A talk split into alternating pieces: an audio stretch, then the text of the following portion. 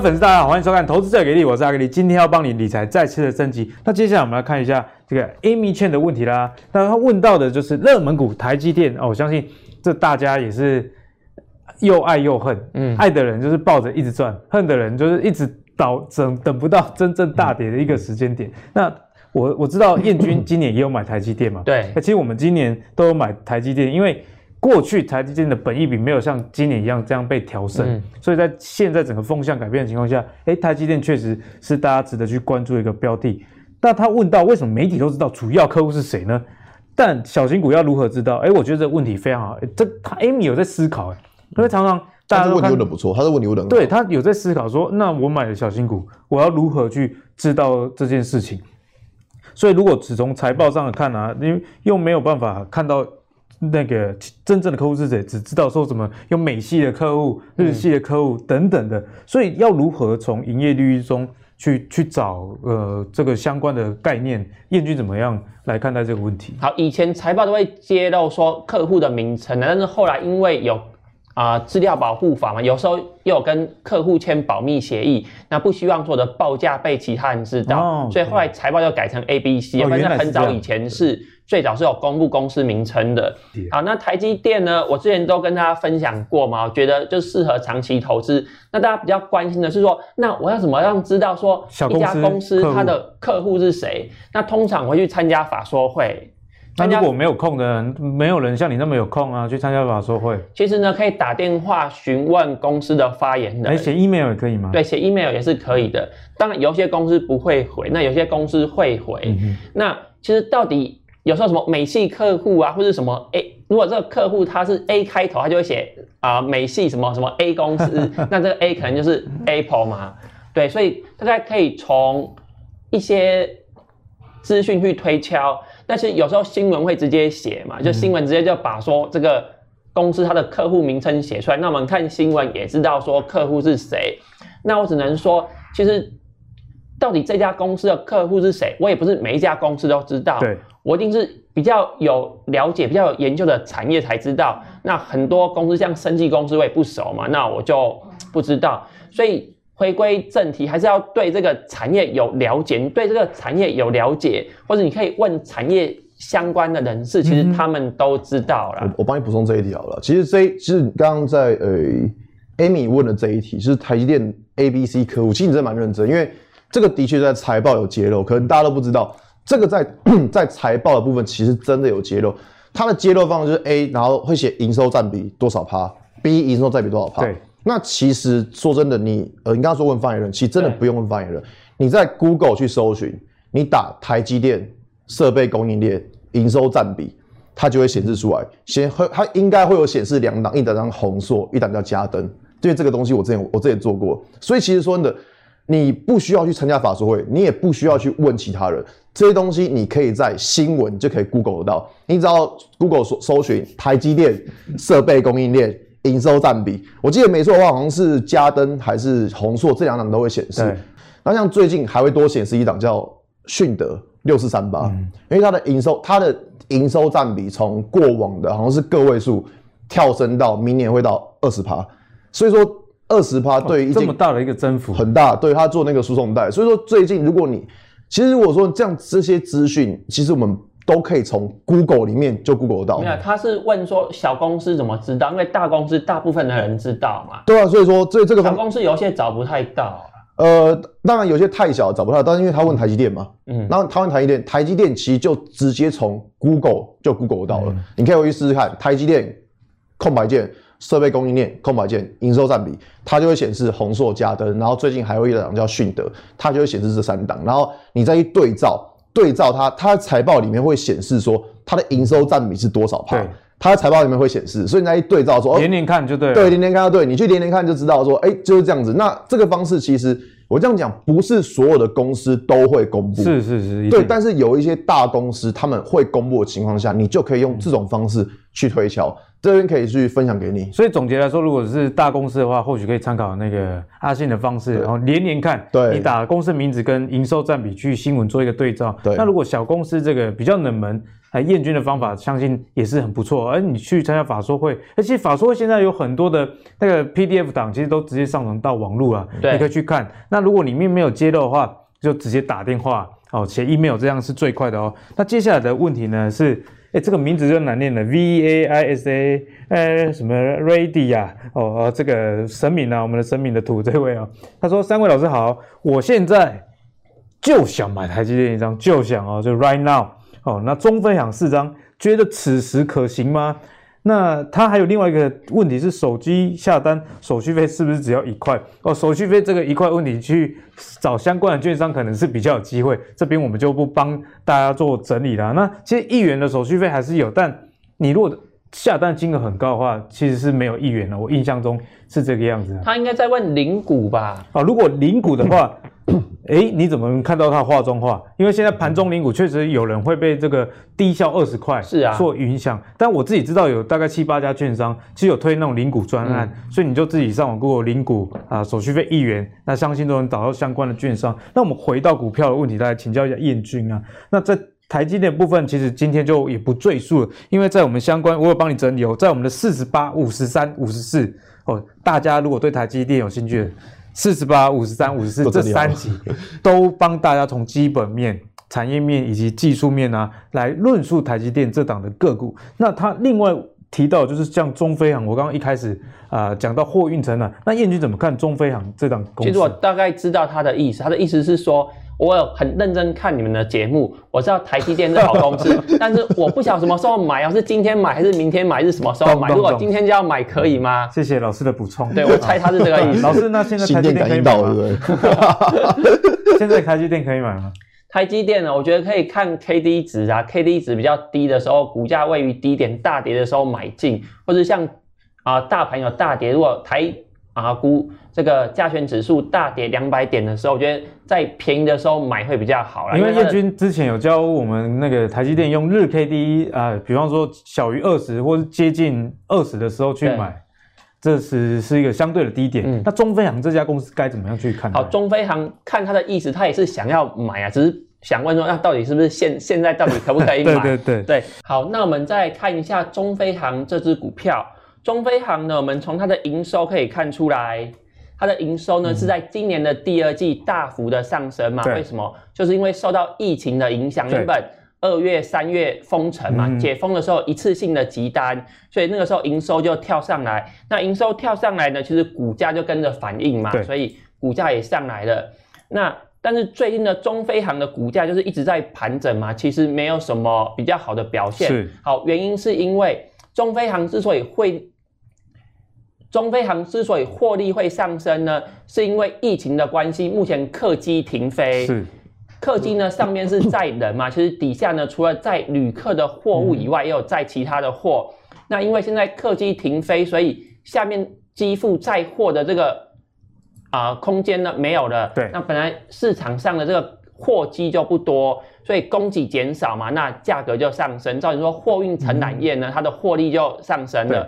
但是哦，我们要看说这样的龙井到底可以维持多久？那原本预期说可能今年年底疫情会结束，不过看起来是啊、呃、没有可能嘛，可能疫情会持续到明年，嗯、所以就是要来看说这个客机呢到底什么时候复飞？那一旦客机复飞的话呢，那中飞航它的获利可能就会往下掉。那至少就是可能在未来的啊、呃、三个月或是半年。至少中飞航它的业绩还会是啊、呃、在高点，所以我是觉得，如果在投资人在布局上面呢，可能不要布局的太长，嗯、可能等客机复飞那个时候，那就是要提前的下车获利了结。我我建议大家可以看营收的一个数字，因为刚刚燕君有提醒大家，这个货运承揽虽然我也是算相对看好明年第一季的，那为什么看好到第一季？是因为今年的第一季毕竟没有这个疫情的冲击，哦，这个营收大幅上升。刚刚燕君的这张表。借我一下，呃，彦君的这张表呢，其实可以看到，哎，今年啊，一到三月中飞航营收的年增率，其实有两个月都是负的哦，那只有一个月是正的，而且正的那个月其实不到一 percent，也就是啊，今年的第一季是一个相当低的基期，因此在哎，目前看到明年第一季至少疫情还没有得到控制的情况下，这财报公布出来就会比去年的第一季相当的不错。不过彦军也帮大家提醒到风险，我也相当认同啊，因为在今年第二季的情况下呢，我建议大家可以去看。营收的绝对值在五月的时候，单月营收有二十七亿，是今年最高的。嗯，可是如果你撇开这个营收绝对数字，看年增率的话，其实到目前为止啊，五月的营收年增率在百分之三十以上。那五月之后的每一个月，营收年增率也都在百分之三十。所以呢，我建议大家可以看这个营收年增率什么时候停止，以及这绝对值是如何。因为除了五月以外啦，第二季的集单啊、呃，集中在五月，但是。呃，四月跟六月的营收大概在二十亿左右，那十一月也是二十亿。从、嗯、这营收数字，你就可以知道说，诶，其实撇开五月啊，其实今年一整年，呃，第二季之后，这营收都是相当的平稳的。嗯、如果营收低于二十亿太多的话，诶，这时候就要多加去留意风险。好，所以我来回答大家的问题。这个啊、呃，网友呢问我说，中飞航还可以入手吗？那我的回答就是。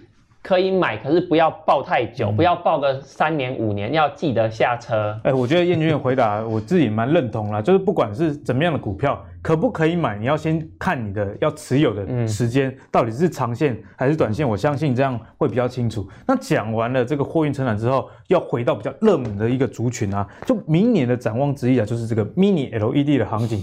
冠志问到说，Mini LED 会不会看好？那这一题相信就是问我们的阿信。阿信对于这个电子产业的研究其实颇深入的。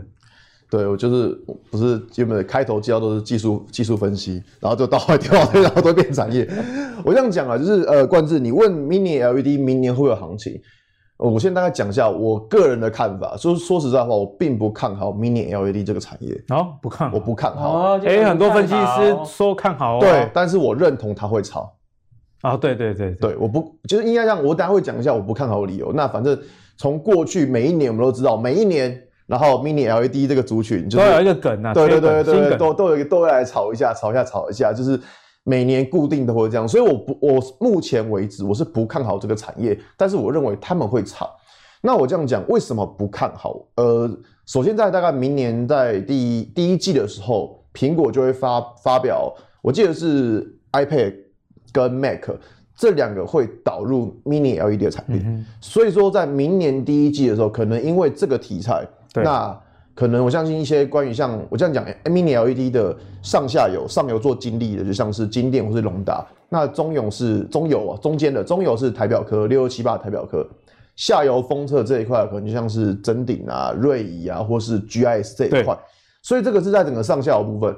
所以如果说假设苹果明年第一季它要发表 iPad 跟 Mac 的话，那的确。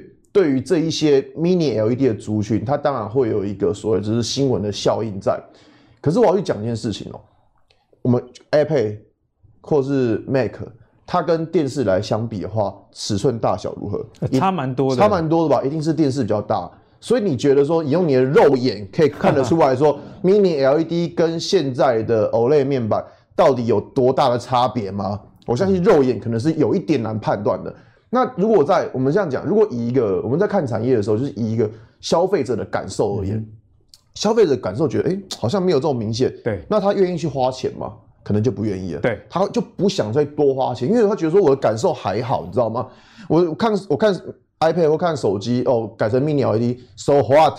对不对？就是觉得好像还好。其实如果没有呃两个荧幕相比的话，现在手机 O OLED 虽然是真的比较漂亮，我的手机也是。但如果你没有真的拿两个相比，有时候 LCD 也是不错。对啊，所以其实你根本就你很难比较得出来。好，那我们接下来讲到就是说，那电视呢？的确，三星在明年也会开始发表就是 Mini LED 的电视。呃，我这样讲啦，它明年发表，它的渗透率可能只有 可能只有五个 percent，而且刚出来应该蛮贵的。对，很贵。这个题材就跟那个每年每四年会炒是那个东京奥运题材是一样，嗯、就是每隔四年那个东京奥运不是说什么奥运受惠股什么纺织跟电视？对，你家会为了看看奥运的去换电视吗？也不会因为呃东京奥运多买几双。对啊，所以所以这个题材就真的只是题材，好不好？那像你看，明年三星明年要发布这个第一呃量产，应该是量产量产 Mini LED 的电视，问题是它渗透率这么低。那等到渗透率要到双位数以上，你知道等到什么时候吗？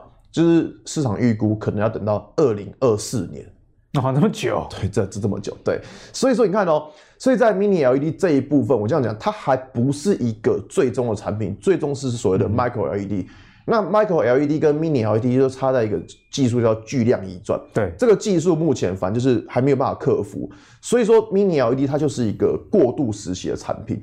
所以说，如果说呃，如果你在这个产业，我知道大家很多都看好，因为大家未来前景就是说，哎，好像未来很有梦嘛，对不对？可是如果说就整个是能不能贡献营收的提前提之下，会认为说，对，它有梦，但是能贡献营收可能不是这么快。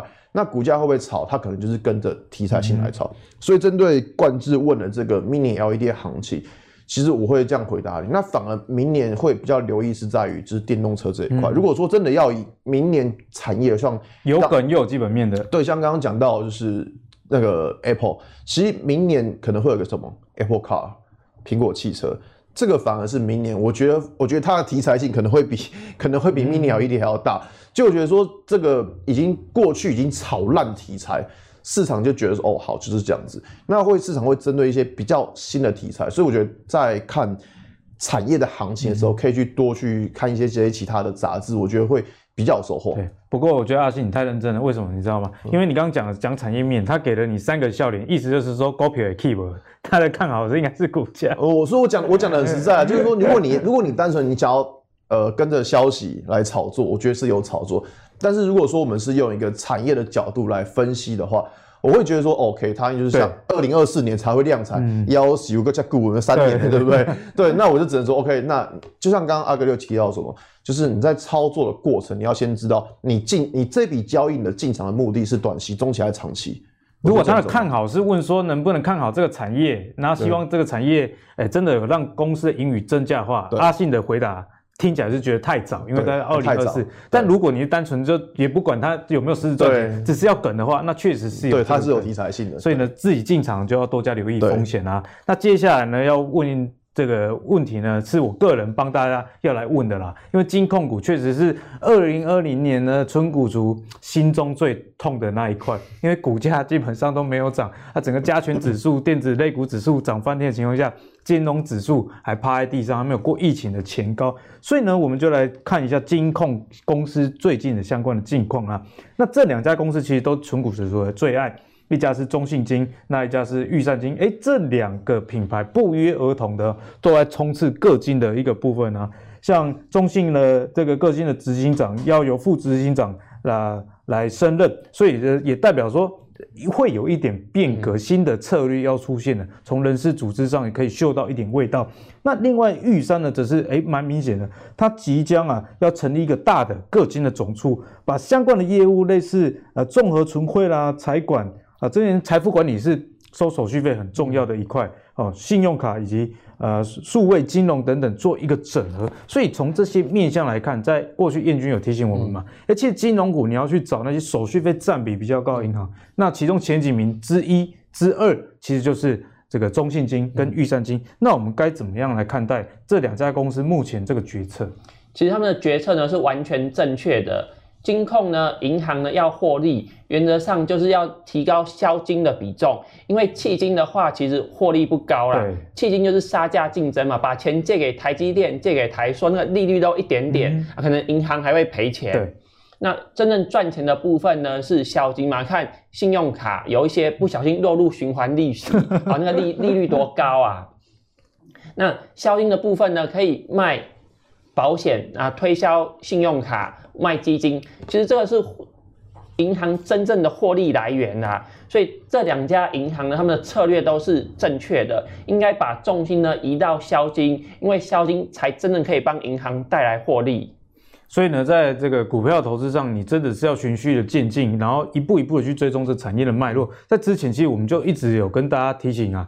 哎、欸，其实这个产业会自己找到出路。我自己的厌倦是这么讲，嗯、因为金融股虽然今年因为利差的关系，嗯、所以导致这个整个族群都不是很好。不过你从中信跟玉山的这个作为来看，就知道说他们正在找出路了。对，我最近也看到一个数据，就零八年的时候，其实那个是前一波历史的借镜，货币宽松也发生在那个时候。那利率也大概在一 percent 左右啊，嗯、但是呢，相关的银行这十几年来，尤其是民营的银行，而且获利反而是大幅的成长。对啊，类似像玉山金啊、中信以及台新等等，嗯、那这三家为什么成长？哎，利差不是变小了，来自于他们的手续费收入大幅的提升啊。像玉山，我记得，哎，这十几年来手续费的收入提高了一百多 percent，那就是来自于说啊，他开始卖你基金啊，推销你其他的商品，以及现在信用卡普及度随着啊数位支付越来越普及啊，所以这些民营的银行，阿格力自己觉得啦，对，会比关谷的银行未来更值得大家去做留意。大家看说。打开自己的皮夹，看一下自己的皮夹里面有哪一些信用卡，嗯、有没有中信，有没有玉山，有没有台新，原则上都有嘛。对，我说没有，这些这三都没有，他都付现金，付现金都没有，难怪交不到女朋友，这样不行。你要刷卡，糟糟糕，我都没有。其实你看一下消金的指标，就是信用卡啦，就是哪一家银行的信用卡，它的使用的。啊、呃，率比较高，比较普及的话，原则上就是那一家银行的销金做的比较好。因为台湾的信用卡其实算是强者恒强，我有看到一个数据了，哎，前六家除了花旗以外，五家国营啊，这个年度刷卡金额都超过两千亿。嗯、可是第七名的这个国营信用卡刷卡的年刷量不到一百亿，所以就知道，哎，这是个强者恒强的市场啊。这前五大分别是谁呢？就是国泰富邦。但是这两家有寿险的部位，所以就不列入燕军当初推荐的一个范围里面。嗯、那其他三家，哎，正好就是中信、玉山跟台新啊。所以你如果是对信用卡刷卡这个手续费的收入议题有兴趣的，呃，这些民营的银行反而是大家该多加去关注。嗯、那讲到民营银行，刚刚讲到富邦嘛，其实富邦最近有一个新闻是非常值得大家去注意的哦，那就是富邦啊即将公告以每股十三元啊收购日盛金。啊，所以这个消息传出来之后，大家去看，哎，溢价其实蛮高的哦。所以，哎，富邦的股价跟呃这个日盛就两样情啊。那燕君怎么看待这个合并？这个合并到底是对谁比较有利？以及，呃，这个合并之后对富邦来说的效果又是什么？哦，我是如果是富邦的高层，我不会去并日盛啊，我觉得 基本上没什么效益，啊。所以你不是高层嘛，对不对？那通常呢，就是从学术论文来研究的话，如果 A 公司富邦去并日盛嘛，通常日盛的股价会涨，那富邦的股价会跌。好，原因是因为如果你要并购对方的话，通常要溢价并购嘛。嗯那你溢价并购的话呢，富邦的股价，因为你花太贵，你买东西你花太多钱，你买太贵了啊，所以通常股价会跌。那日盛呢，因为被人家用十三块购买嘛，所以股价呢会往十三块去贴近，有这个啊锚定的效应。那我们来看，为什么我说富邦去并购日盛，我觉得它比较没有效益呢？好，原因是因为我们金控的经营管理呀、啊，他说有三个 C 啊，有这个。啊、uh,，capital efficiency 资本效益化跟 cost saving 啊，这个跨售交叉行销跟这个 cost saving 啊，成本节约。那我们来看金控经营到底要注意哪一些层面？那我们刚才有提到说，中信啊、玉山，它要成立一个啊销销金的部门，对要强化销金。所以我们在去银行柜台的同时，我们不但存钱，那柜台有时候会推销保险、推销基金，那。这个呢，其实就是所谓的交叉行销跨售。那这个跨售呢，就是可以增加这个银行的收入嘛，就是一旦购足。对，好，这个是金扣它的效益。那另外有一个呢，是成本节约。像有时候我们在填信用卡资料的时候，填一填，它都会下面还有个选项啊，问你说，请问这个资料可不可以供其他的集团来共享？有有有。如果你打勾的话。它就会把你申请信用卡的资料呢 卖给相关的啊保保险公司。我每个礼拜都接到一堆这种电话，要不要借钱？要不要买保险？对对对对对。啊，这个呢就是成本节约嘛，就是资源共享。如果一个金控底下有银行、有证券、有保险，这些客户的资料就可以共享，那这些金控呢就可以节省成本。那不管是这个交叉行销还是成本节约，最终的目的都是要达到。资本效益化就是希望这个金控呢可以增加啊、呃、它的 ROE，增加它的 EPS，这个是最终的目的。那我们来看富邦它去并购日盛，到底有没有达到这样的目的？对，好，如果像是国票金去并购日盛金，我觉得就有效益，因为国、啊、国票本身没有银行啊，对对对，并购日盛就多了一家银行嘛，我觉得这是好事。嗯、那富邦其实它本身已经有银行了，而且银行还蛮大的，比这个。啊，日盛还要大，加速也还要多，所以其实富邦去并购日盛，在银行这边我是看不出什么效益的，因为有可能那种很多银行的街刚好日盛跟富邦就在附近，啊，所以如果两个分行距离太近的话，这样是没有什么效益的啦。那当然，富邦去并购日盛，日盛因为它的证券比较强嘛，对，所以富邦并购日盛以后，会有一些客户的名单，那富邦就可以取得啊、呃、日盛他客户的名单，取得之后呢，不一定是要请他们来开户下单买股票嘛，也可以推荐啊、呃、买基金啊，或者是买保险，然后就就可以跨售。但是我觉得这个效益有限啊，为什么？因为其实富邦它也是大券商嘛，那日盛呢，它也是大券商，就是会有一些客户同时在富邦跟在日盛都有开户，啊，像我就是嘛，所以其实富邦并了日盛，我两家证券我都有开户啊，所以它其实在取得客户的名单上面没有什么优势。好，那我们看到股价也知道嘛，自从富邦金呢召开并购记者会以后，其实股价就往下跌，就是往下跌，它并没有上涨嘛，所以市场对这一门。啊，并购案呢是不看好的。嗯、那还有两家的金融机构甚至把富邦降平的，降平的。对，因为他觉得说这样的并购是没有效益的。看法跟燕军有点雷同。对，那我们来看日盛金嘛，一样在并购案出来之后，股价就是啊不断的往上涨，它会接近这个并购的价格十三块。就是那一些外资、那一些券商的研究者跟我一样，都是传统的。啊，财经体系出身，所以我们看法会比较一致。嗯、所以呢，在日盛这个金金病的议题上，呃，如果你是想要买小资的，可能是相对于买大资的会比较好。因为燕军讲到嘛，业务是否互补性，那这个资本有没有足够的效率来支持这件事情，就是相当重要的观察指标啦。那希望你会喜欢我们今天第三集的一个 Q&A。如果我们的第一集、第二集的 Q&A 还没有看的话，记得订阅我们的投资最给力。如果你有任何的投资上的问题，以及想要知道。到很多的问题的解答是什么？毕竟节目时间有限，我们有一些回答呢，其实会放在 Facebook 投资最给力的粉丝专业，请大家记得去点赞哦。那如果你喜欢阿格力的投资最给力的话，记得到 Facebook 按赞，也记得到 YouTube 订阅投资最给力。我们下次见，拜拜，拜拜。